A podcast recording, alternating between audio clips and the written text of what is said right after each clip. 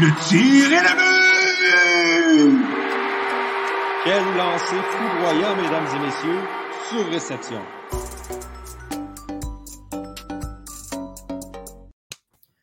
Bonsoir tout le monde et bienvenue à l'épisode numéro 14 de Sur Réception en prolongation, qui est le deuxième, euh, deuxième podcast 100% hockey du Club École.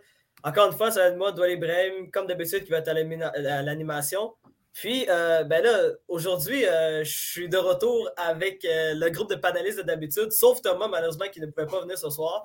Donc, je suis accompagné de Jacob Langlois-Pelletier, Nicolas Choron et Philemon Lafrenière-Prémont. Les boys, comment allez-vous? Ça va bien, super. Écoute, ça va bien. Écoutez, je vais être franc avec vous autres. c'est le début du ramadan, donc je suis un peu fatigué, mais je m'en sors quand même. Fait j'arrête pas de je suis toujours là. Je suis toujours fidèle au poste.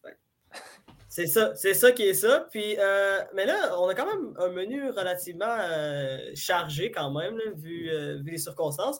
Puis, je, vais commencer, je vais commencer ça tout de suite. au lieu de commencer avec les recrues, je vais commencer à parler des propos de Brendan Gallagher sur Tim Studzla. Puis, je vais commencer avec toi, avec, toi Nicolas, parce que tu as une opinion assez relativement franche sur Tim Studzla.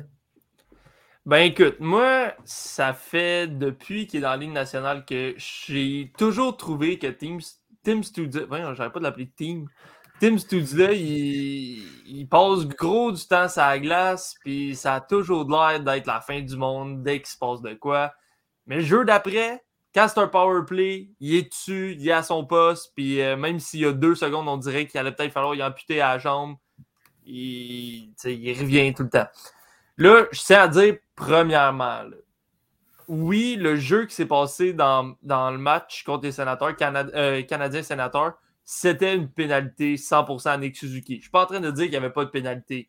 Je vais juste dire que ça arrive souvent qu'il vend les gestes, puis qu'il regarde les arbitres, puis qu'il essaie d'avoir des, punitions qui sont appelées de son bord. Puis là, je ne dis pas ça pour te trigger, d'où, mais on se rappelle mm-hmm. que Nick Crosby faisait un peu ça au début de sa carrière.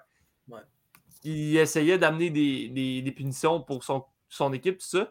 Mais je trouve qu'un gars comme Studia, comme Gallagher il a dit, c'est un gars vraiment talentueux, puis il, il a vraiment du talent, puis c'est un très bon joueur, puis il va devenir encore meilleur. Mais il ne faut pas qu'il nuit à sa réputation en commençant à avoir une réputation de gars qui plonge, de gars qui, qui amplifie les, gestes quand c'est pas si pire que ça. Si si t'es pas blessé, lève-toi, puis va te placer. L'arbitre va appeler le 2 que, que tu, sois à terre ou non. Là. on sait, là, on en a parlé un peu d'où ensemble. C'est un problème qu'il y a dans certains autres sports, dont le soccer, que c'est un, problème assez important. Là. Puis on veut pas que ça devienne quelque chose dans le hockey. on est les premiers, les fans de hockey, à décrier ça quand ça se passe au soccer, mais il faudrait pas que ça commence non plus. Donc, Personnellement, je trouve que ce que Gallagher a dit, c'est vrai.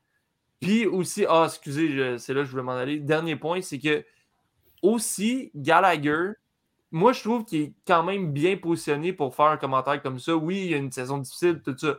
Mais au-delà de ça, Gallagher, c'est un warrior. C'est un gars qui mange des coups de bâton dans la face, il se fait lancer. Tu sais, je veux dire, son style de jeu amène ça, mais il mange des coups, tout. Puis la plupart du temps, même s'il est blessé, même si ça lui fait mal, il continue à jouer puis il dit rien. Fait que je pense que Gallagher est assez bien placé pour parler de, gestes comme ça qui sont inacceptables selon moi. Ouais. Puis si je peux rajouter là, par rapport au fait qu'on a ce problème-là dans le soccer, mais c'est sûr que dans le soccer, il y a un peu quelque chose à gagner de la part du joueur qui peut avoir une grande influence sur l'arbitre. Mais quand on parle au niveau du hockey, je veux dire, la pénalité est appelée après ça, il ne va pas euh, réenchérir l'arbitre, peu importe si tu plonges ou que tu restes à terre. Il n'y a absolument rien à gagner. Puis un gars de son terrain, il faut qu'il arrête ça assez vite. Parce que sinon, ça va le suivre pendant toute sa carrière, une réputation comme ça. Puis ça serait juste dommage que, ça fait quoi? Un an, deux ans qu'il est dans la ligue, puis il y a déjà ça. Ça veut dire que c'est pas arrivé juste une fois, c'est arrivé plusieurs fois. Puis là, je sais pas si vous avez vu sur Twitter aussi, il y avait des fans des, sénateurs qui essaient de se défendre, puis qui avaient fait une compilation de, de vidéos des dives de Gallagher mais dans la vidéo, il n'y a aucune fois où il dive ou qu'il fait comme si je voulais. Honnêtement, je n'ai pas compris ça, mais bon. Les, les fans ont, cherché à, justifier ça, mais tu dis, il faut qu'il arrête ça assez vite. Ah on, voit qu'il commence à se faire une réputation dans la ligue. On a vu Cole Caulfield aussi euh, retourner au banc après, après ce jeu-là. Puis euh, s'exclamer dans des mots pas très catholiques euh, que Stutzla était un comédien qui, qui devrait gagner un Oscar tellement il joue la comédie. Donc, c'est une réputation qui le suit. Puis, c'est pas un cas isolé, tu sais. Si c'était un cas isolé, ça serait correct. Surtout que dans ce cas-là, Tim Stutzla est peut-être blessé. Il va peut-être manquer le match des sénateurs de ce soir. C'est juste qu'il fait ça match après match après match après match. Puis c'est vraiment. Je dirais pas que c'est une honte là, parce qu'il est jeune puis il est en train d'apprendre, mais c'est pas quelque chose qu'on veut voir au hockey. Puis comme, comme Gallagher l'a dit, c'est pas un exemple que tu veux montrer aux jeunes euh, hockeyeurs. là. Non, clairement. Puis aussi le fait que moi, moi c'est c'est que j'aurais vraiment pas aimé voir, c'est le fait que, tu sais, après ça, les, les, gens pensaient vraiment que Suzuki avait blessé euh, euh Tim Stuzla sur le jeu. Puis, tu il y a les joueurs des, des sénateurs qui, ont, qui, ont, qui, sont allés défendre leur, leur coéquipier. Puis, moi, je trouvais ça assez déplorable. Je me suis dit, ben là, ça aurait pu vraiment causer une vraie blessure. Puis, peut-être que Suzuki aurait pu se faire mal quand Monique est allé sauter dessus, tu sais. Puis, je trouve. Pour vrai, comme. Malgré le fait que je ne suis pas le plus grand fan de Redden Gallagher comme joueur de hockey, je suis, je suis d'accord avec lui sur le fait que Steve Stuzla, c'était pas très intelligent qu'est-ce qu'il a fait. À la fin, peut-être qu'il ne va pas jouer ce soir pour les sénateurs, mais une réputation, ça tue tout le temps. Donc, si tu commences déjà à, commettre les mauvaises actions, ça va juste te suivre durant le reste de ta carrière. Puis aussi, il faut se dire là, que Gallagher le dit haut et fort parce que c'est un vétéran, puis ça fait une coupe de saison qu'il joue contre Ottawa. Il a eu la division canadienne en plus l'année passée. Fait qu'il a, a passé beaucoup de temps à le voir jouer. Mais dites-vous que si Gallagher le dit, il a probablement dit haut et fort ce que d'autres pensent tout bas et qui ne veulent pas nécessairement dire. Il y a des joueurs, c'est des recrues ou des joueurs euh, qui ne sont pas des vétérans dans la ligue qui ne veulent peut-être pas en parler, ou il y a juste même des vétérans probablement qui gardent ça pour eux.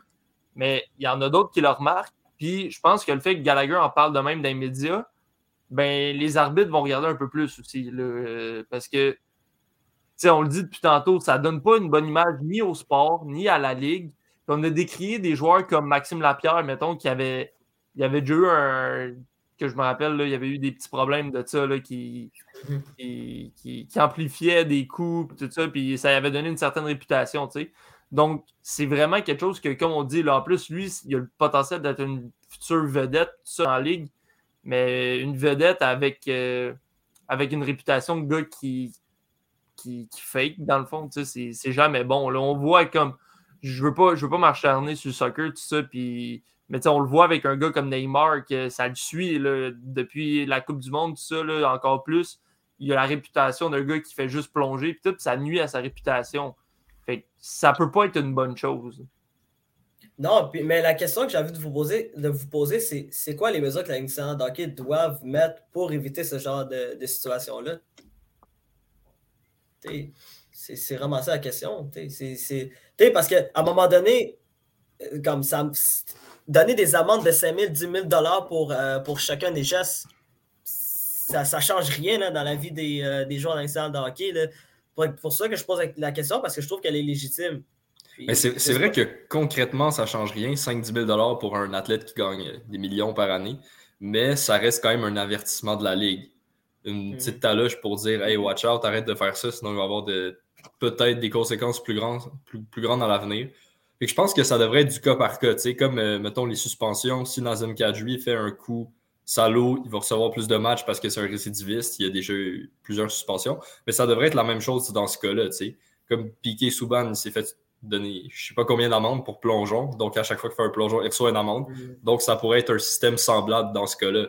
Si un joueur reste étendu trois minutes sur la glace pour finalement revenir euh, la séquence d'après une fois, tu lui donnes le bénéfice du doute, OK, mais si ça se répète, ça se répète, il devrait avoir des amendes. c'est tellement touché, par contre, parce que oui, là, le cas de Studa, on l'a vu, il s'est relevé puis il est allé sur le power play après, mais euh, il y a comme une limite à ce sais, ça se passe tellement vite, un joueur peut se faire frapper dans son angle mort puis vraiment être secoué. puis on l'a vu comme Evans, je pense, la semaine passée, qui a foncé dans la bande, puis il était là au match d'après. Est-ce qu'on va commencer à checker tous les joueurs qui font ça? Je ne sais pas où, où, tracer la limite. Puis aussi, ce qu'on devrait faire, c'est un peu moins d'amende, puis donner plus de deux minutes pour diving. Je veux dire, eh, la règle est là. Pourquoi pas l'utiliser plus souvent? Puis quand c'est flagrant, ben, qu'on la sorte plus souvent. Les joueurs vont arrêter, ils ne mettront pas l'équipe dans le trouble. C'est pas comme au soccer, mettons, qu'on voit qu'il n'y a pas vraiment de répercussions sur l'équipe. Si ça arrive comme un, Neymar ou peu importe, là, un deux minutes, c'est quand même un power play, puis à un moment donné, ça va arrêter. Le seul problème que je vois avec ça, c'est que ça se passe tellement vite. Je sais pas si vous vous rappelez, je me rappelle pas c'est quand exactement. Je pense que c'est la finale qu'il y avait les pingouins contre les prédateurs. Peut-être d'où pourrait plus me dire. Je sais que c'est les pingouins parce que c'était dans le temps que Nick Bonino jouait avec les pingouins. Ah, je me rappelle qu'il y avait une controverse que il y, a, les arbitres qui ont collé un high stick sur Nick Bonino, mais à reprise, on voyait que ça ne l'avait jamais touché. Mais comme quand ça se passe vite, tu penses peut-être que, ça s'est passé, mais le bâton, il était loin de sa face. Puis, il avait fait le, il avait vendu le geste au final, puis il y avait eu un power play, tout ça.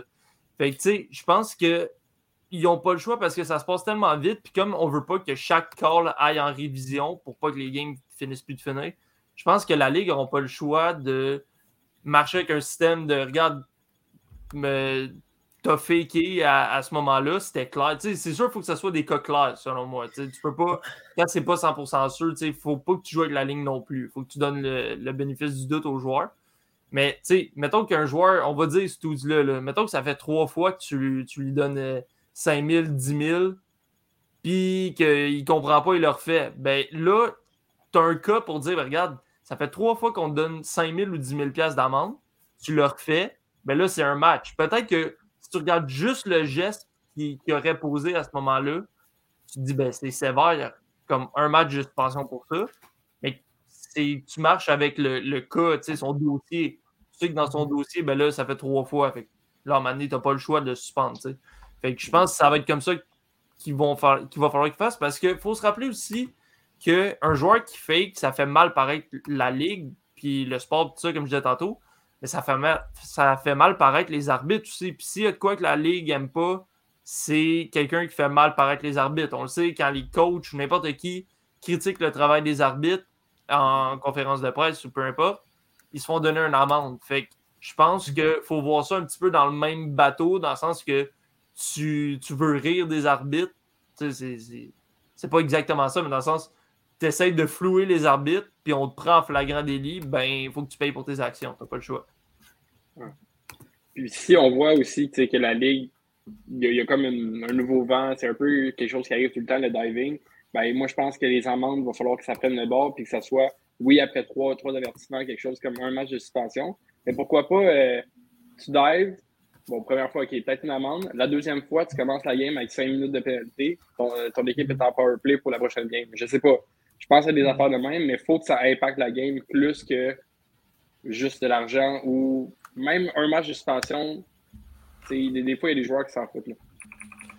Ouais, ben, tu sais, je pense que la Ligue, c'est quelque chose qui devrait regarder. Parce qu'on s'entend, c'est sûr qu'il y, a des problèmes plus grands que ça. On, déjà, si on reste dans le même spectre, on va dire, il y a, y a les, les, calls d'arbitre qui sont vraiment, vraiment, vraiment euh, différents selon qui arbitre, quel soir, tout ça. je pense qu'il y a des problèmes plus grands que ça à gérer, mais ça reste que je pense c'est un sujet qu'il va vraiment falloir regarder parce que, comme on dit, c'est frustrant aussi. Je me mets à la place des joueurs. Quand tu joues contre un joueur qui, tu le touches à peine, il se ramasse à terre, puis il en profite parce qu'il sait que les arbitres l'appellent tout le temps, ben c'est frustrant à un moment donné. Puis tu veux pas que ça dégénère. C'est ça aussi. On a vu à la fin du dernier match, c'est que là, ça vient qu'à dégénérer quand il y a des situations comme ça. C'est bon pour personne. Puis je pense vraiment que c'est.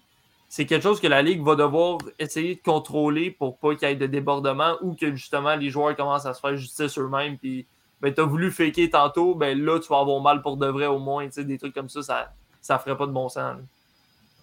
Ben écoutez, ça, ça reste assez cette situation-là. Là.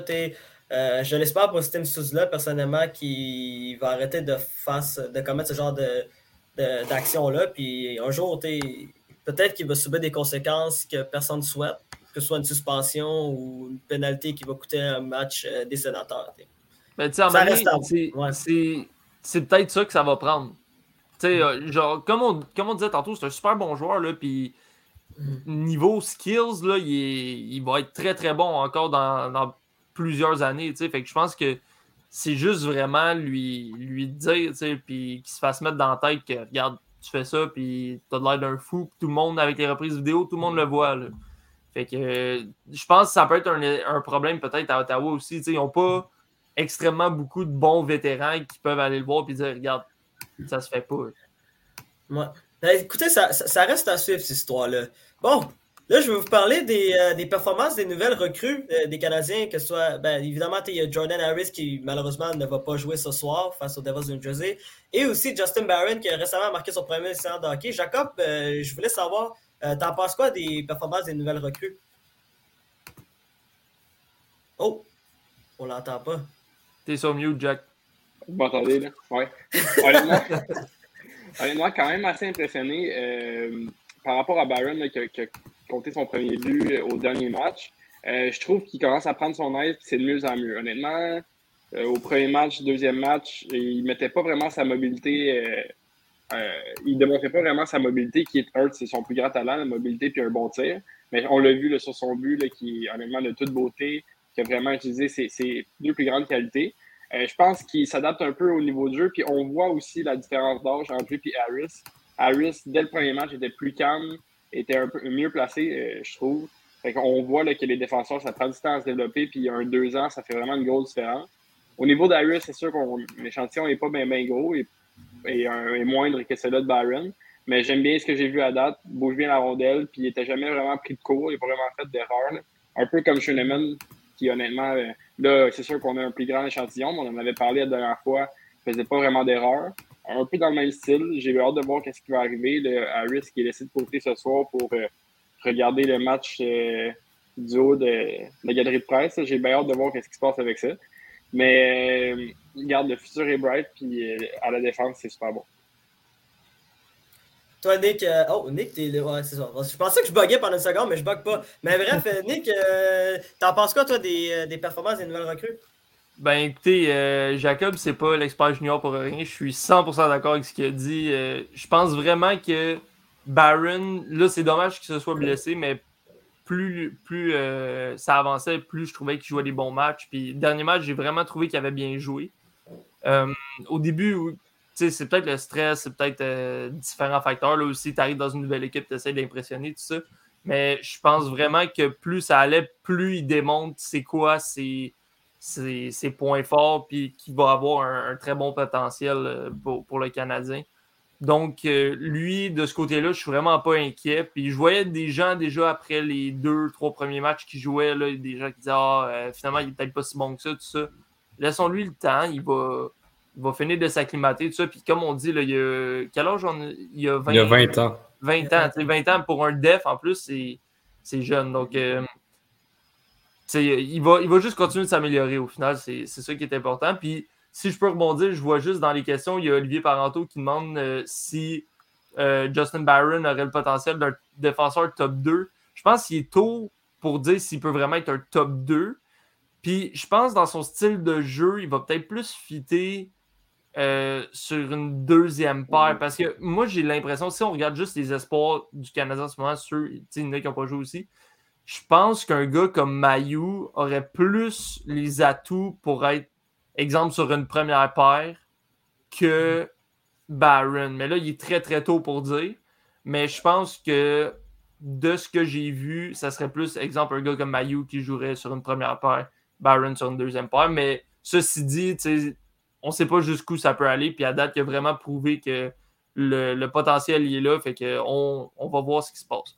Pour le cas de Harris, juste euh, euh, rapidement là-dessus, il patine vraiment bien, puis il est, mature, quand même pour son âge, puis ça fait, là, il a juste joué deux matchs. À date, on disait qu'il ne jouera pas à soir, mais il, il a, il a de l'air en confiance, puis je me sens pas euh, particulièrement stressé si je suis Martin Saint-Louis en le regardant jouer. Quand il est sur la glace, sincèrement, il fait les choses simples. Il est capable d'appuyer l'attaque. Défensivement, il est solide. Donc, je suis, assez impressionné. Puis, il ne faut pas s'emballer trop vite. Mais je pense que euh, c'est des bons flashs qu'on a vus à date. moi, moi, pour Justin Barron, euh, ce que j'aimerais, euh, après son retour de blessure, là, ça serait de peut-être l'envoyer à Laval où son développement pourrait être mieux. Genre, on lui a donné l'expérience avec le grand club, on l'a fait jouer à l'étranger, on l'a fait jouer à domicile. Il a même marqué un but à domicile. il, a pu, il a pu côtoyer l'équipe, le staff, tout ça. Ça a donné de la super expérience, mais je redoute le moment où, là, on l'a dit, après quelques matchs un peu plus difficiles, il a pris son air d'Ali, c'est un peu euh, dégêné. Puis euh, ses prises de décision avec la rondelle et même sans la rondelle se sont améliorées. Mais je redoute le moment où ses performances commencent à décliner, ce qui serait très normal dans le cas d'un défenseur de 20 ans. Puis que là, il y a une perte de confiance, que Saint-Louis le fasse moins jouer, puis qu'il soit progressivement tassé pour finalement se retrouver à Laval. D'après moi, ça serait mieux de l'envoyer à Laval directement, où il pourrait bien se développer. Ça serait un calibre un peu plus faible, puis il pourrait mieux euh, affûter son jeu. Puis pour l'année prochaine, deviendrait meilleur pour l'année prochaine, pour dans deux ans. Il n'y a pas de presse à avoir avec Justin Barrett. Donc, je l'enverrai à Laval. Je ne sais pas ce que vous en pensez. Ouais, c'est certain, mais si je ne me trompe pas, il est éligible. C'est un des seuls qui est éligible à aller avec Laval pour les séries. Euh, avec Schönemann, si je ne me trompe pas, puis les Emil Heinemann qui a été signé la semaine passée, puis euh, l'espoir universel que je ne me rappelle plus qui ont signé. Euh, oui, c'est sûr qu'il va retourner, puis il faut qu'il retourne. Il est clairement pas prêt, on l'a vu à 20 ans, tu ne peux pas être prêt à moins qu'il soit un, joueur élite. Puis moi, je pense qu'ils peuvent le garder quelques matchs. Moi, ce que je trouve impressionnant, c'est qu'il s'améliore et qu'il est de plus en plus à l'aise. Moi, c'est moi, c'est ce que j'aime. Si après cinq matchs, il serait resté le même joueur qu'au premier match, là, c'est sûr qu'il aurait fallu le descendre à Laval pour l'instant. Mais c'est sûr que rendu au huitième ou neuvième match, c'est sûr qu'ils vont le descendre et qu'il va aller euh, aider le, Rocket à se rendre en série, puis faire les séries hein, par. Moi, je suis d'accord, les gars. Puis faut penser aussi, c'est ça que je suis en train de regarder. Euh, l'année prochaine, il y a Caden Goulet aussi qui va arriver euh, professionnel, pas nécessairement avec le Canadien, mais Là, ça va donner Goulet, Barron, Harris, Romanov, que c'est tous des gars de 22 ans et moins qui voudraient jouer pour le grand club. On s'entend que Romanov, je pense que sa position va être euh, acquise déjà. on le voit de plus en plus, il joue super mm. bien aussi. on n'en parle pas beaucoup, mais Romanov, c'est 22 ans. C'est pas super vieux non plus. Puis, je pense pas que les Canadiens vont jouer à, avec les quatre gars de 20 ans, de 20 ou 22 ans plus juste Savard puis Edmondson. je pense qu'on a parlé un peu potentiellement un gars comme Chris Letang qui pourrait s'en venir, ou je pense que les Canadiens vont essayer d'aller faire une, deux acquisitions du bord de la, ligne bleue. Mais il y a un de Goulet, Barron ou, ou, Harris qui va commencer à Laval l'année prochaine. Donc, c'est quelque chose qu'il faut regarder aussi, voir en ce moment dans ces gars-là qui qu'on pense qui pourrait jouer à Montréal l'année prochaine puis juste commencer à évaluer un peu. Parce que, évidemment, si ça ne marche pas, l'année prochaine, tu peux faire des changements et tout, mais il faut, faut, quand même être conscient de ça aussi. le Canadien ne pourra pas arriver avec une équipe de gars de 23 ans et moins, puis espérer que tout le monde se développe et que tout aille bien. on l'a vu avec les sénateurs, c'est pas la façon de faire.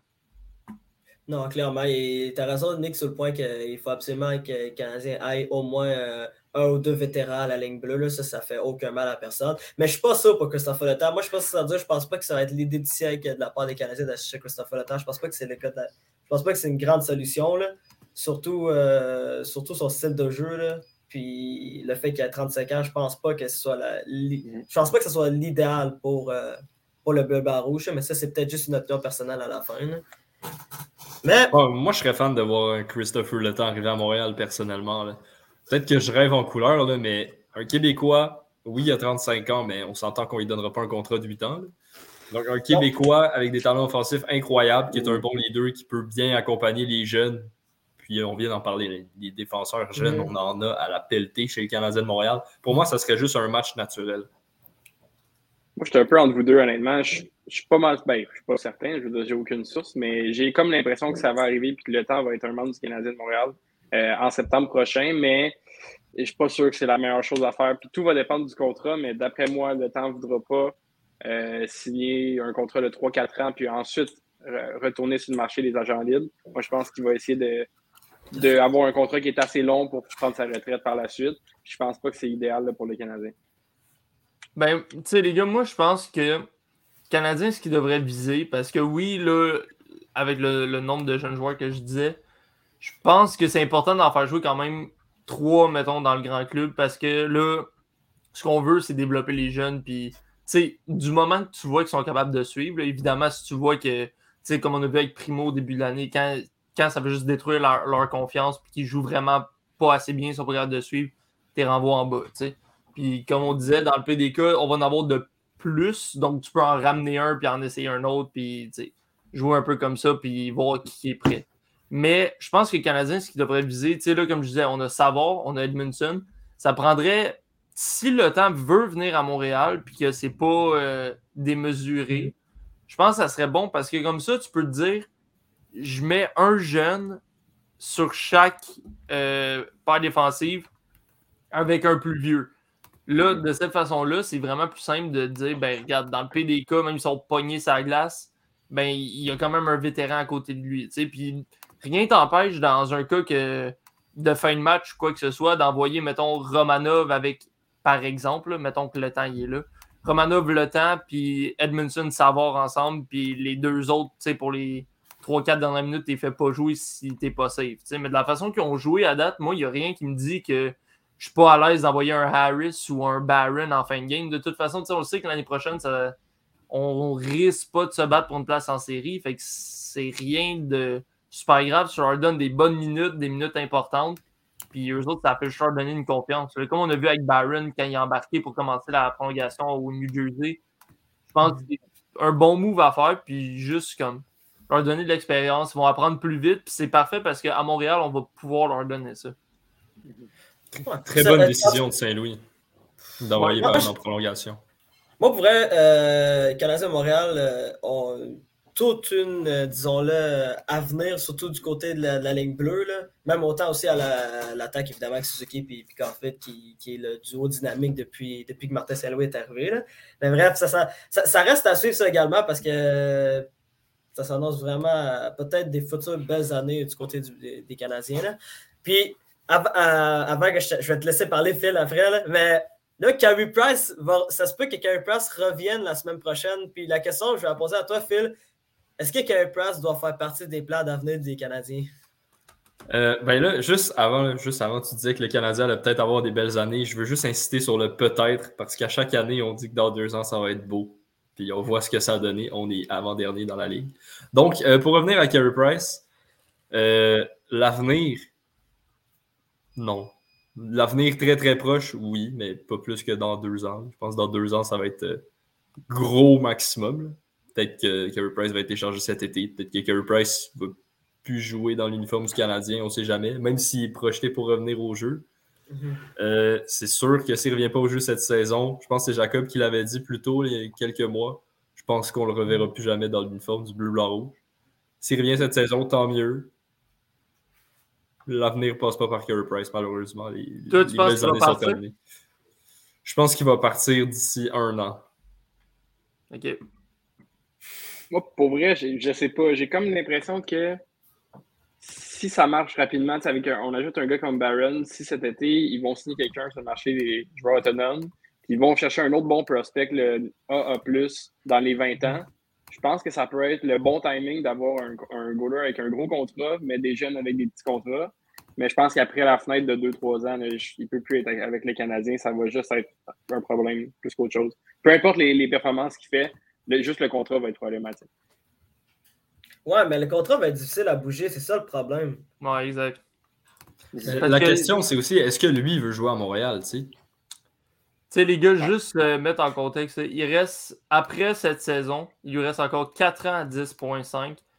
Je serais surpris qu'une équipe veuille prendre ce contrôle-là. Surtout une équipe qui est aspirante. Là, ça va être vraiment difficile à bouger quand même.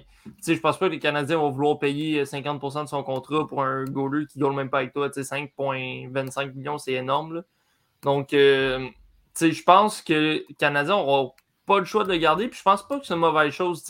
Aussi, il faut, faut se rappeler que dans le développement des jeunes, surtout que là, on a beaucoup de jeunes défenseurs, c'est toujours plus rassurant si tu fais une erreur puis que oui, ça se ramasse en échappée, mais si elle ne rentre pas, tu l'oublies plus vite. Que si mhm. tu fais une erreur, elle se ramasse dans le but, là, tu t'en rappelles en maudit. Là. Fait je pense que c'est une bonne chose d'avoir une présence comme Price. Oui, il va coûter cher, mais je pense que si on est. En plus, je pense pas qu'on va vraiment être capable de l'échanger. Puis si on l'échange, à cause de son contrat, on n'aura rien de super intéressant, je pense. Donc, tu sais, why not? Juste on le garde, puis on, on fait ce qu'on peut avec. Puis je pense pas que, que Carey Price peut faire mal aux Canadiens. Puis dans le pays des cas, ben, rendu à sa dernière année de contrat, s'il y a une équipe qui a besoin d'un goaler, ben, on l'envoie ailleurs, puis il ira faire ce qu'il peut pour gagner une coupe. Mais je pense pas que ça va être tout de suite cet été. Je vois difficilement comment ça pourrait arriver. Mais tu sais, au-delà de ça, moi, ce que je me demande, c'est est-ce que Kerry Price a vraiment envie de jouer avec les Canadiens? Ou est-ce que Kerry Price a encore envie de jouer tout court? Hmm. Ben, Ben, je pense que oui. là. Sinon, il aurait, une il, question à se aurait, poser. il aurait baissé les bras. Là.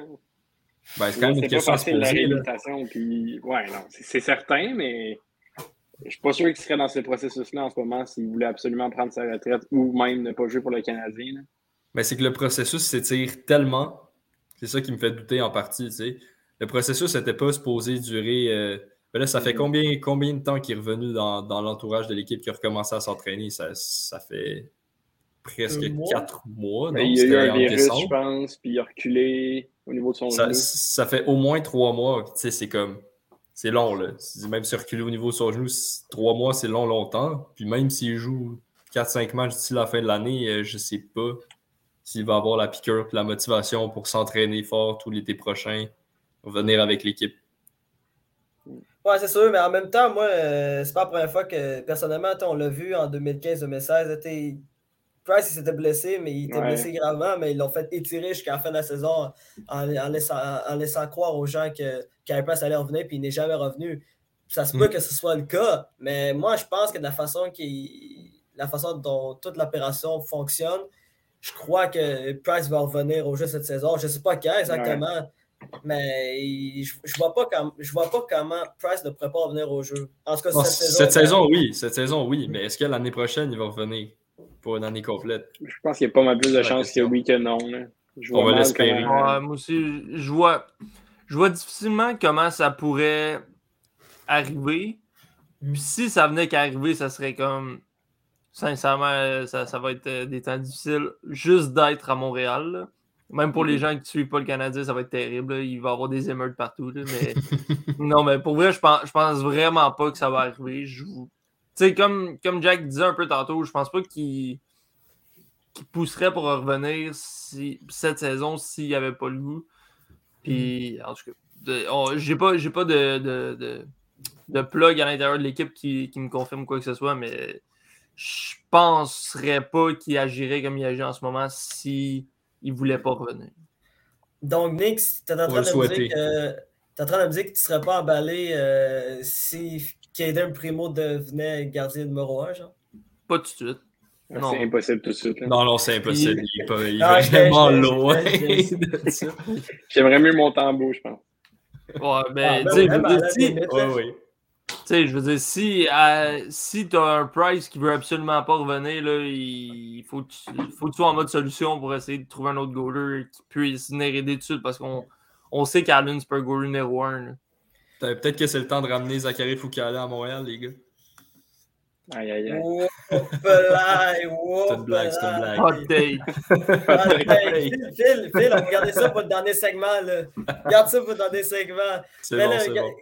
Mais, mais là, sur ce point, on, on va, on va aller faire le fameux portrait des séries éliminatoires du côté de l'Association de l'Est. Bon, les gars, je ne veux pas vous faire de menterie. Je ne veux pas vous dire de mensonges. Plutôt, euh, c'est sûr à 100% ou presque à 100% que le portrait des séries dans l'Est est déjà confirmé. là. Ça a toujours été les mêmes huit équipes depuis le mois de décembre. Puis je pense pas que ça va changer. Mais il reste encore, il reste encore euh, la compétition euh, pour le, pour le positionnement. On peut passer à, euh, dans la division atlantique avec, euh, avec le Lightning et, euh, et les Bruins de Boston. Même chose aussi du côté de la métropolitaine avec Pittsburgh qui commence à jouer de moins en moins bien, puis Washington peut revenir au, euh, monter. Puis euh, je voulais savoir, euh, je vais commencer avec toi, Jacob. Euh, Est-ce que tu penses qu'il va y avoir des changements à prévoir d'ici la fin de la saison?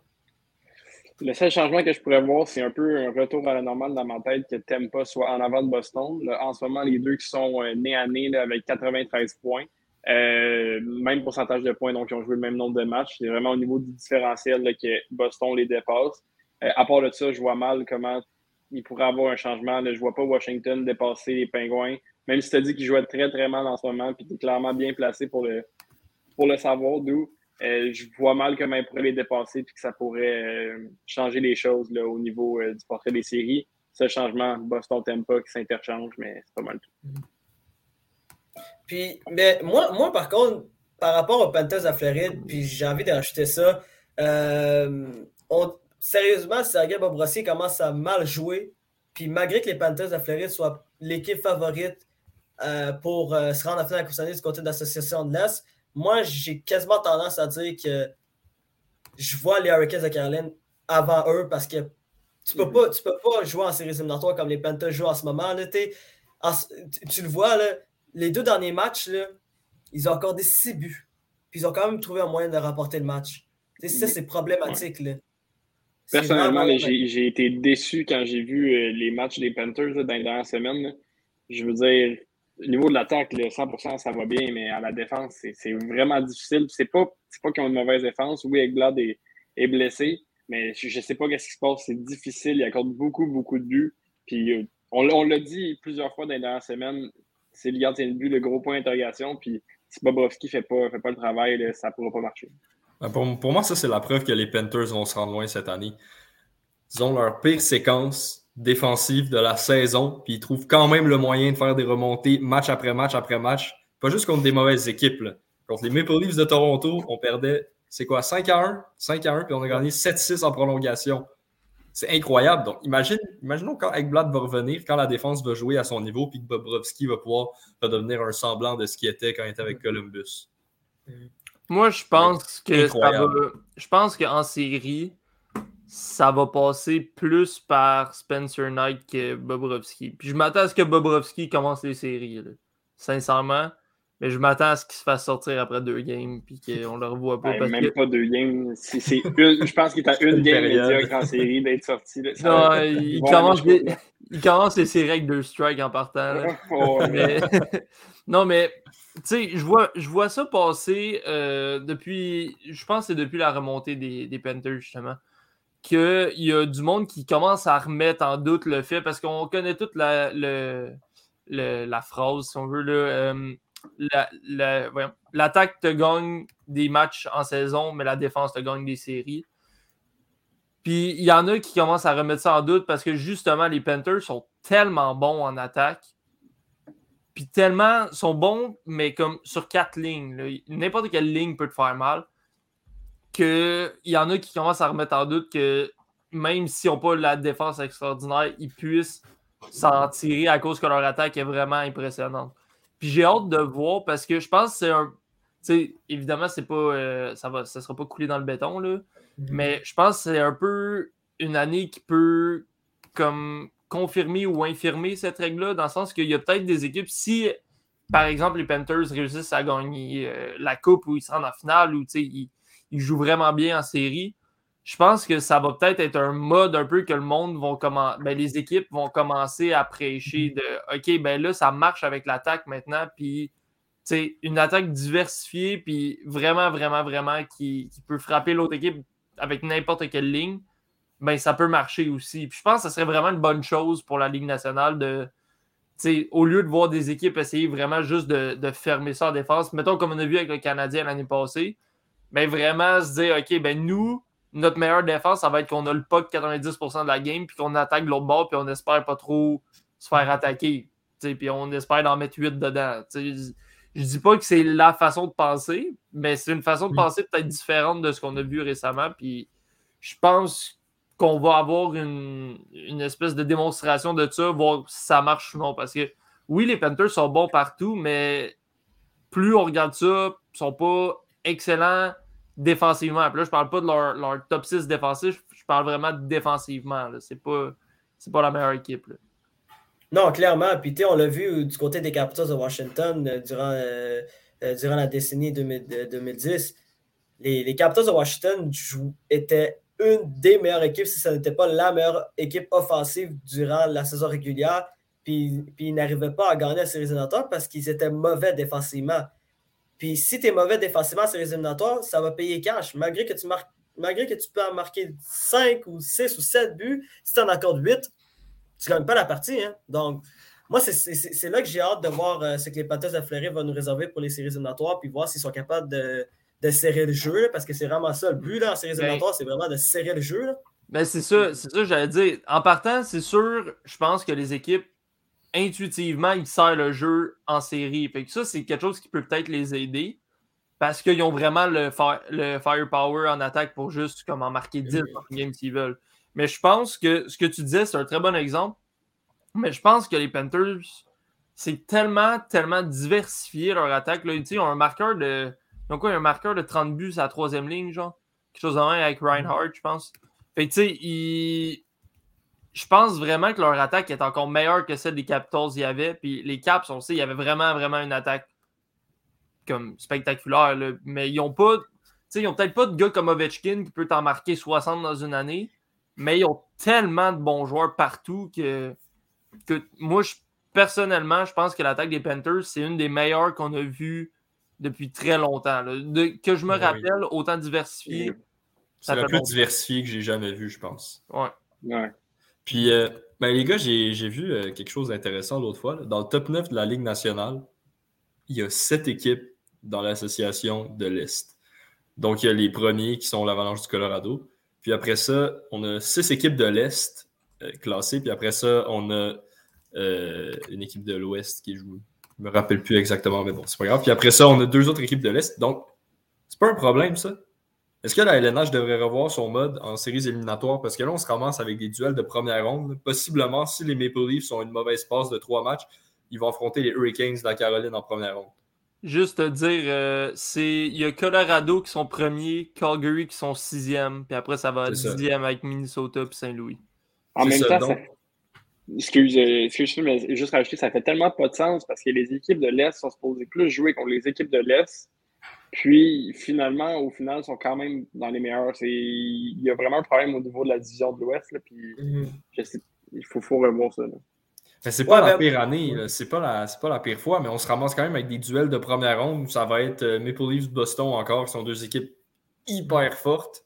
Puis dans l'Ouest, tu vas avoir des duels euh, genre Nashville contre peut-être je, ne sais pas qui, tu duel vraiment, vraiment fort. Nashville, Minnesota, des affaires de même.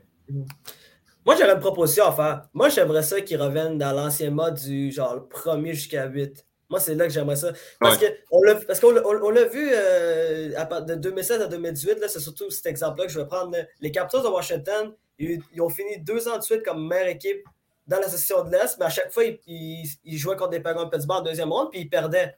Alors que normalement, ils auraient dû affronter Penguins Pittsburgh en troisième ronde, par exemple, tu vois, alors qu'ils affrontent dès le départ.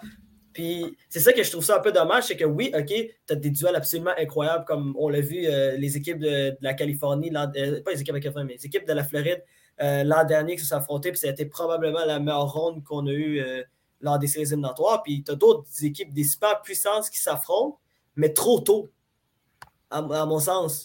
Le, problème d'où, c'est que je pense à Ligue nationale, ce qu'ils veulent, c'est justement qu'il y ait des, des, rivalités qui se passent. on a vu euh, Canadien-Toronto, les équipes de la Floride, ça. C'est parce qu'on veut que la division, ça soit une rivalité en tant que telle. Fait qu'à chaque année, la première ronde, puis la deuxième ronde, ça soit des rivalités. Puis là, après ça, tu passes aux meilleures équipes, tout ça. Mais le problème, c'est que je pense même que logiquement, 1 à 8, comme c'était avant, je pense que déjà c'est bon. Si mm-hmm. on enlève l'aspect que la Ligue nationale veut qu'il y ait des rivalités qui jouent contre. 1 à 8, c'est bon. Puis je pense qu'est-ce qui sera encore meilleur, si tu veux avoir les meilleures équipes à la fin, 1 à 16. Pas de, pas de conférence, pas rien. Mm-hmm. La meilleure équipe joue contre l'équipe, la, dernière qui s'est qualifiée pour les séries. Tu qualifies les 16 meilleures équipes pour les séries, puis that's Je pense que ça serait la façon que les meilleures équipes, tu sais, que les, les meilleures rondes soient plus là, plus tard. Mais comme les chances qu'il y ait des rivalités qui jouent contre seraient moins grandes, je pense pas que ça va arriver. Ben ouais, parce que là, en ce moment, tu aurais des duels potentiels de première ronde euh, où tu aurais Toronto contre Boston, c'est les quatrièmes contre les septièmes dans la ligue. C'est tellement fort. Puis de l'autre côté, dans l'Ouest, tu aurais des duels comme Calgary contre euh, Dallas. Donc, ça serait les sixièmes contre les seizièmes, ce qui est vraiment trop faible pour un duel de première ronde si on compare ça à ce qui se passe dans l'Est. Fait que moi, je serais quand même d'accord avec ce que tu dis, Nick. 1-8, 1-16, ça reste à voir. C'est sûr que c'est pas évident le déplacement Est-Ouest en série pendant quatre rondes consécutives, si jamais il y a lieu. Mais certainement, le retour à 1-8 ferait vraiment, vraiment, vraiment du bien à la Ligue nationale. Non, clairement. Puis, mais moi, moi, il y a une équipe dans l'association de l'Est que je vois jouer depuis quelques temps, puis que je trouve qu'ils ont, ont quand même eu euh, une bonne euh, date limite des transactions, puis qui performent bien, c'est les Rangers de New York. Moi, les Rangers de New York, j'ai vraiment l'impression qu'ils peuvent causer une surprise, puis se rendre plus loin qu'on le pense. Je sais pas si vous êtes d'accord avec moi là-dessus, mais. Ouais, mais sais, moi, je pense que ça revient à ce qu'on disait, là. Comme, oui, ils jouent bien, puis. Tu sais, comme. Ils peuvent surprendre peut-être, ils peuvent. Tu sais, je pense qu'ils peuvent battre Pittsburgh, tout ça, désolé. Mais C'est correct. je pense vraiment que peu importe l'équipe de la métropolitaine, même la Caroline, là, peu importe l'équipe de la métro qui sera en finale d'association, vont se faire battre. Je suis pratiquement sûr parce que l'équipe qui va sortir de l'Atlantique, là, je suis, prêt à ca- je suis sûr à 95% que ça va être Floride ou Tampa. N'importe quelle de ces deux équipes-là sort n'importe quelle des trois équipes de la métro dans mon livre à moi. Je sais pas. Je sais pas. Mais moi, franchement, Oui, oui. euh, je, je sais pas parce que c'est c'est une équipe. Moi, tu sais, les Hurricanes de Caroline, pour moi, c'est c'est l'équipe à battre dans la. Autre que les Panthers de Floride, là? Les Hurricanes de Caroline, là, genre, je crois en cette équipe-là. là. Défensivement, là, cette équipe-là, là, il y a- c'est la meilleure équipe, possiblement défensivement dans de hockey. Ils ont la meilleure défensive. C'est pour ça que, tu l'as mentionné tantôt, Nick, je pense que la vraie expression, c'est genre l'attaque te fait rapporter des matchs, puis genre la défensive te fait rapporter des championnats. Je pense que c'est Mhm. vraiment Ouais, ça, vraie des- la- la- la vraie expression. Mais, mais pour moi, les Hurricanes de Caroline, et je vous le répète, c'est possiblement la seule équipe qui pourrait battre une équipe, une des équipes de l'Atlantique là, en finale de conférence. là. Mais ça, ça reste à voir. là, Ouais, potentiellement, mais encore, comme je dis, parce que là, en ce moment, de la façon Mhm. que c'est placé, si ça reste comme c'est, là, Caroline Mhm. pogne Tempa en première ronde. Non, c'est pas. Non, euh, Non, non. ouais, ouais, ouais. Oui, oui. ouais. Ouais, Caroline ouais. pogne C'est Tempa en première ronde. Ouais. Fait que, comme, parti comme c'est là, je pense, tu sais, si ça reste de même, je vois pas comment Caroline pourrait passer à la première ronde. Moi non plus. Ouais, mais ça, ça, c'est ça, c'est tragique. Ben, ça, c'est tragique ouais. pour eux.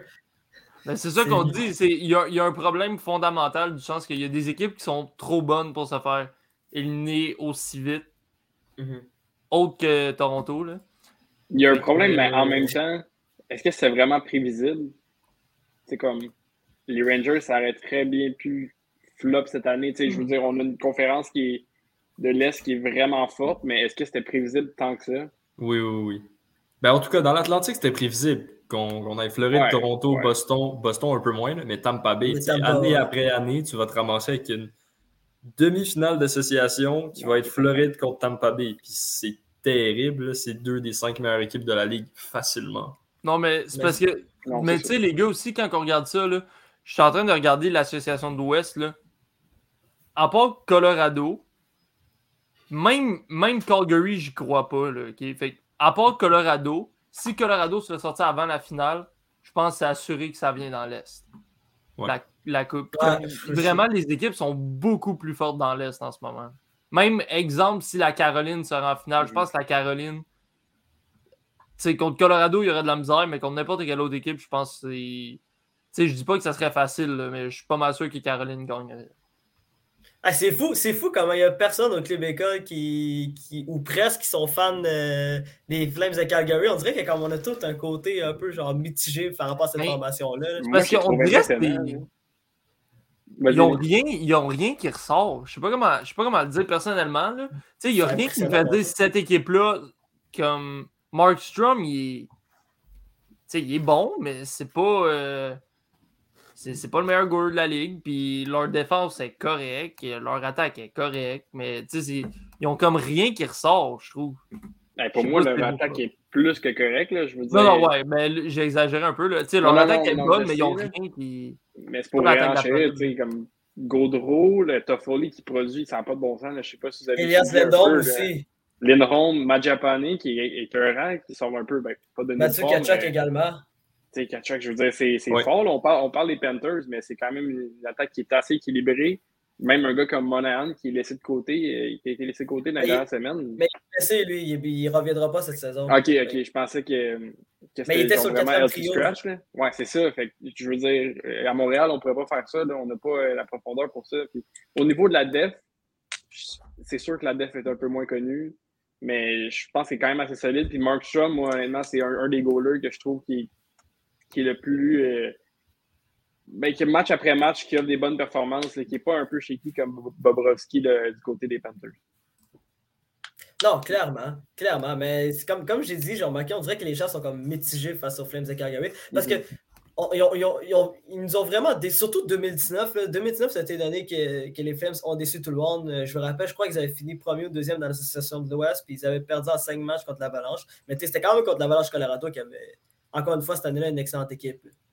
ça reste à voir. Mais euh, du côté de, pour vrai, l'association de l'Est, c'est ça, va être vraiment des séries incroyables à prévoir dans cette, dans, cette association-là. Mais en fait, dans toutes les associations, mais surtout dans l'Est, ça, va être vraiment du, du bon monde. on a Gabriel qui nous demande nos prédictions pour euh, le match du Canadien ce soir. Euh, qu'en pensez-vous, oh! messieurs, euh, en, deux minutes? là, en ce moment, c'est combien? C'est 2-1, je crois? 2-1 Montréal. 2-1 Montréal. Bon, moi, je, je, vous dis tout de suite, moi, je pense à la fin de 5 à Montréal. Tabarouette. On pense qu'on va encore aller en prolongation. Gallagher, il score un hat-trick après ça. Non, mais c'est une prédiction que je fais au hasard, mais c'est parce que aussi, ils jouent contre des Davos de New Jersey, puis Davos de New Jersey, ils ont, ils ont, de la difficulté depuis quelques temps, puis aussi, puis aussi évidemment, Jack Hughes, qui malheureusement s'est encore blessé, puis qui ne reviendra pas au jeu cette saison. Donc, c'est pour ça que je me dis que. Ben, moi aussi, je pense, je pense que ça va finir. Euh... Je, vais, je vais dire que ça va être plus serré. Je pense que ça a l'air une game offensive, et je vais dire 4-3 euh, Montréal. Moi, je vais dire 6 à 5 Montréal. Tabarouette! Ouais. Ouais, ouais, ouais, Les 8 games de goalers vont être aux deux endroits en même temps. Toi, Jacob? Moi, y aller avec un 5-4 en prolongation Montréal.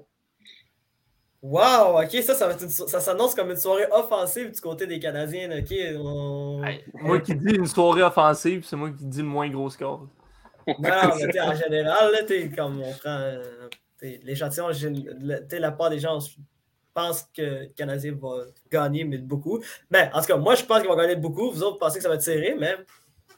Parce que ça reste à voir. Ça s'annonce. Mais attends, les Canadiens, c'est 2 à 1 pour les gens qui nous écoutent. C'est 2 à 1 Montréal.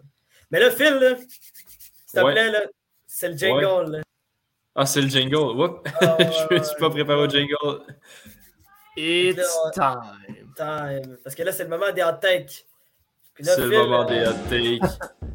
Là, c'est pas moi qui commence cette semaine, les gars. C'est à votre tour. commencer les boys go, Les hot takes, ça se passe. Ah oui, donc. Bon, Jacob, vas-y, le okay. commence. Hot take de cette semaine. Nazim Kadri, joueur de l'Avalanche du Colorado, aurait terminé dans le top 10 des marqueurs de la Ligue.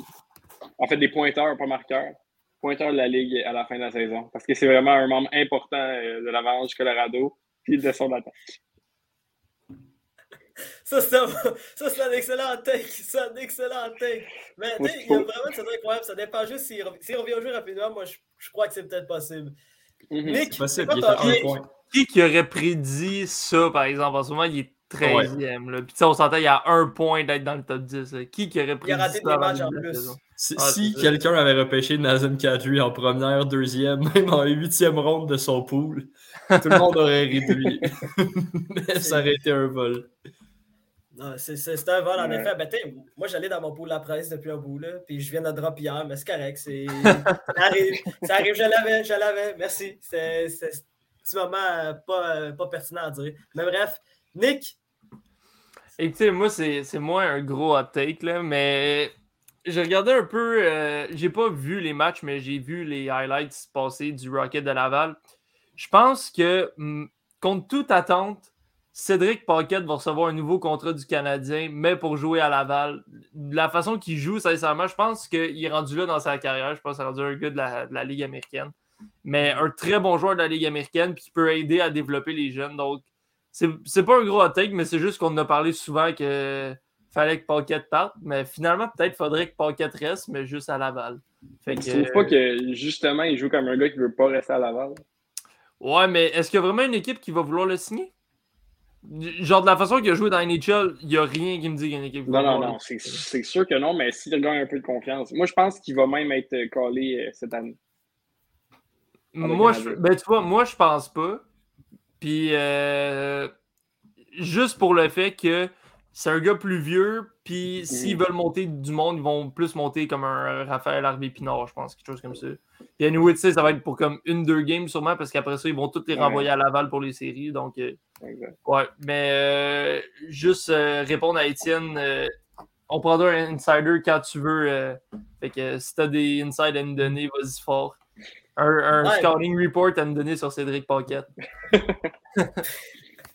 Puis en plus, c'est vrai, puis euh, nous a fait un petit commentaire qui dit que parmi euh, nous quatre, euh, s'il y a un de nous quatre qui a raison, il va payer une broue. Par contre, malheureusement, moi, je bois pas. Fait que Nous, ça va être un jus de pomme. J'accepte, j'a- j'accepte un croche à l'orange, au- euh, croche à l'orange au pas, regarde. euh, quelque chose en même, là, bref. Mais là, moi, je vais aller avec mon take, ok? Paquette était fort, on me confirme à l'oreille que Paquette était fort. Donc, euh, Solide. Mais écoutez ça, écoutez ça. Moi, moi mon hot take, là, puis c'est les Rangers de New York qui m'inspirent ce soir, je sais pas pourquoi, mais moi, j'ai vraiment l'impression que les Rangers de New York vont se rendre loin. Troisième ronde minimum. Troisième ronde minimum. Parce que Il me pour semble vrai, que tu disais l'inverse. Il me semble que. Je sais pas, man, je, je, je le sens, man, je le sens. Je le sens. Je, je sais pas, man. Fait, euh, fait que hier, tu penses que les Rangers euh, vont battre les Pingouins en première ronde? Ah oui, oui, oui, oui, oui, oui, oui. Malheureusement, malheureusement, le, le Ibrahim, vrai euh, non partisan, non partisan pense que, puis même pour les prédictions des séries éliminatoires à venir, euh, je pense même que ça va être rapide. Mais ça, ça reste à voir. Mais c'est ça. Moi, mon take, c'est que les Manchester de New York vont gagner au moins minimum deux rondes, si c'est pas trois. Tu penses que les Rangers pe- peuvent battre la Caroline? Ça reste à voir. J'ai bien dit finale de conférence. C'est pour Ah, ça mais que ils vont s'affronter, ils vont s'affronter, c'est vrai. Ils vont s'affronter. Mais oui, oui, bon, moi je pense que oui. Mais c'est un take, c'est un take à la fin. Est-ce que c'est vraiment qu'est-ce que je pense? C'est good. Ça reste à On prend des chances, on prend des On chances. prend des chances. Phil, Ouais, moi, moi, pour ma part, euh, écoutez, on en rêve, tout le monde en rêve. Roman aussi va marquer 16 points dans ses 13 derniers matchs, puis il va atteindre le plateau des 100 points. Ça serait Ouais, incroyable. ouais. Puis après ça, il y en a qui disent que Kel McCarr mérite plus le Norris que lui. Puis il y en a d'autres qui disent Charlie McAvoy, je dis ça comme ça. Ouais. ça, ça c'est un autre niveau, là. Mais non, mais hey, ça, pour vrai, ça serait extraordinaire. Hein? Ça serait ça serait extraordinaire. extraordinaire, ça serait fantastique. Ça serait incroyable. vrai, Un défenseur Ici- qui marque 100 points. Là. Si aussi le fait, je pense le prochain qui serait capable de le faire. Le seul que je vois dans, dans LNH qui serait capable de le faire prochainement, ce serait McCarr. Je pense pas qu'il y a d'autres défenseurs qui pourraient faire ça, sincèrement. Non, clairement. Ben, Justin. Barron. peut-être Ben, Justin Barron. euh, Le peut-être temps avec les Canadiens. man. Peut-être le temps avec les Canadiens. Peut-être peut Petrie s'est décidé de rester. Petrie, c'est sûr. Hey, on n'a pas parlé de son de sa lettre d'assistance qui, qui a été enlevée. Ben, Ah, tu veux en parler, Jacob? Vas-y, on a le temps. Il nous reste, il nous reste quelques minutes. J'ai rien à dire à part que je sais pas si c'est moi qui l'ai manqué, mais j'ai pas vu de sortie médiatique par rapport à ça. Juste, Mhm. on prend la photo de l'équipe puis t'as plus d'assistant. Puis euh, ben là, c'est clair, là, il s'en va. Je, suis pas sûr qu'il y a personne qui doutait par rapport à ça, mais il est pas de retour l'année prochaine, ça c'est certain. ben Ah, écoute, ouais, je pense qu'avec avec tout ce qui se passait, il pouvait pas vraiment le laisser. Fait je pense, ben, sais, moi, sincèrement, surtout qu'il était pas, tu sais, comme officiellement, le capitaine c'est Weber, puis les assistants c'est. euh, voyons, Gallagher, puis euh, Byron. Tu sais, là, oui, cette année, il avait, il avait ajouté d'autres gars, puis tout, mais comme on savait que c'est en attendant. Fait que Mhm. je pense pas que ça méritait une sortie publique, parce que je pense une sortie publique pour dire By the way, Jeff Petrie sera plus assistant. Je trouve que ça aurait été encore plus tourner Non, le fer plaie. Fait que, tu sais, puis, tu sais, je dis pas que c'est ça que tu disais, mais dans le sens, c'est comme, je pense qu'ils ont bien fait juste de comme, laisser ça de même. Puis, regarde, maintenant, on a Edmondson, on a, on a. Suzuki, puis on a les deux qui le sont déjà. Donc, je pense que c'est correct comme ça. Puis, c'était la chose à faire. Ah, mais fait intéressant aussi, Jonathan Drouin n'était pas là non plus. De... ils ont laissé une petite place. Il y a la. COVID, non? Ouais, Il y a c'est la ça. COVID, c'est ça, hein? Ouais. Ouais, c'est ça. Mais parce que je sais pas, je, je m'en rappelais plus, mais je voulais poser la question au cas où. Vous avez répondu à ma question. Fait. Je vous remercie. Je remercie. c'est mais- chaud. Mhm. On en parlera la semaine prochaine de Drouin. On en parlera la semaine prochaine peut-être pour, euh, pour bizarre. Mais sur ça, euh, c'est ça qui complète euh, l'épisode de- numéro 14 de Sur-Réception Prolongation. Euh, les boys, je vous remercie d'être encore venus. Euh, ça a vraiment été fort personnage. Je remercie aussi aux gens qui ont, euh, qui ont écouté le live et qui ont été nombreux à, à écrire des commentaires. C'est fort apprécié. Puis au nom de toute l'équipe, je suis Doual Ibrahim, puis on se revoit la semaine prochaine.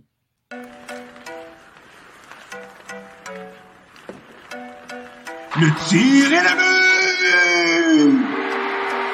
Quel lancer foudroyant, mesdames et messieurs, sur réception.